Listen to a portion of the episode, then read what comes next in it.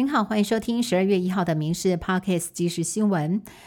民进党总统参选人赖清德全国暨台北市进总成立大会十二月三号即将登场。当天，总统蔡英文、行政院长陈建仁以及前院长苏贞昌全都会出席力挺美德配。进总总督导朱荣泰表示，相较于蓝白对手演的闹剧，就是互相不信赖、怀疑、猜忌。现在台湾美德赢台湾是明显对照。周日大家一起出发，走向胜利，要让让全世界看到台湾人民如何建立新台湾价值。而靳总也预告，当天将透过即时空拍技术，秀出巨大的美德配看板，呼吁民众一起来挺台湾。侯友谊数度公开表示愿意分权给副手赵少康，此说引来民进党总统参选人赖清德阵营质疑。未来侯若当选，恐怕将成为现代版的溥仪傀儡总统。而赵少康日前自比三国武将赵子龙，结果遭网友酸。赵少康暗指侯友谊是阿斗。赵少康今天表示，视为知己者死，反呛网友扭曲三三国历史。他很了解分寸，他是替刘备打天下，主君仍然是侯友谊。星光公主吴欣盈成为了民众党总统参选人柯文哲的副手，遭质疑有美国国籍，也被要求应该出示放弃美国国籍证明。吴欣盈则称这是他跟美国政府之间的事。对此，国民党立委林维洲今天在立院受访的时候呼吁，应该比照红海集团创办人。郭台铭之前的副手赖佩霞放弃美国国籍，吴欣颖今天再次强调，中选会已经在查证当中了，就是以十二月五号为主。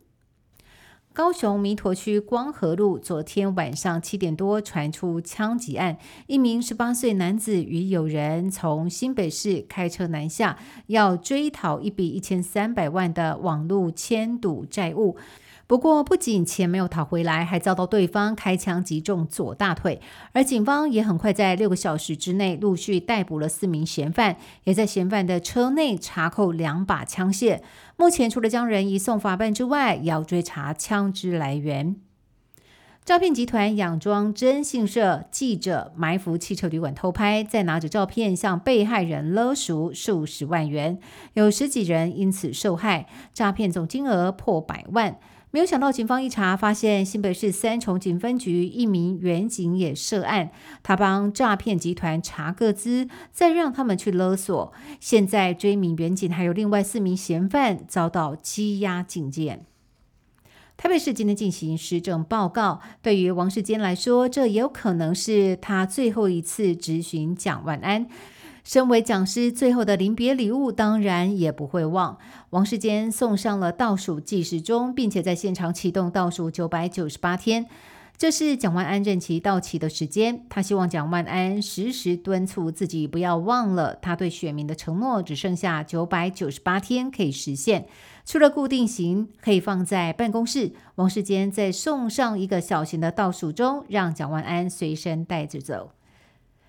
彰化鹿港天后宫财运亨通斗的斗首，号称全台最贵光明灯，一盏要价五十万元，仍然有许多信徒排队抢登记。二零二四龙年只有一盏的斗首已经出炉，又是去年从事营造业的高姓女子点走，而且她连续八年连庄砸下了四百万的点灯费。虎航年终先开第一枪，航空业摆脱三年疫情，业绩大爆发。台湾虎航董事长陈汉明今天发内部信宣布，先发两个月的基本薪作为第三季绩效奖金，年底第十三个月的年度奖绝对不会少。文末连续四个十，外界推断年终奖金有机会上看十个月，将挑战国际航空第一名。最近，中国梅将军疫情延烧，卫福部疾管署副署长罗义军今天表示，台湾的梅将军肺炎处于低度流行的情形，而且成人以及儿童药物都没有短缺的疑虑。目前也已经要求机场、港户等检疫站要全面提高警觉。目前并没有监测到感染梅将军的旅客进入台湾，而卫福部也应该持续密切监控国内外疫情流行的状况。而春节会有大批的国人返台，罗义军强调，卫福部已经订定类流感疫情准备计划。以上新闻由民事新闻部制作，感谢您的收听。更多新闻内容，请上民事新闻官网搜寻。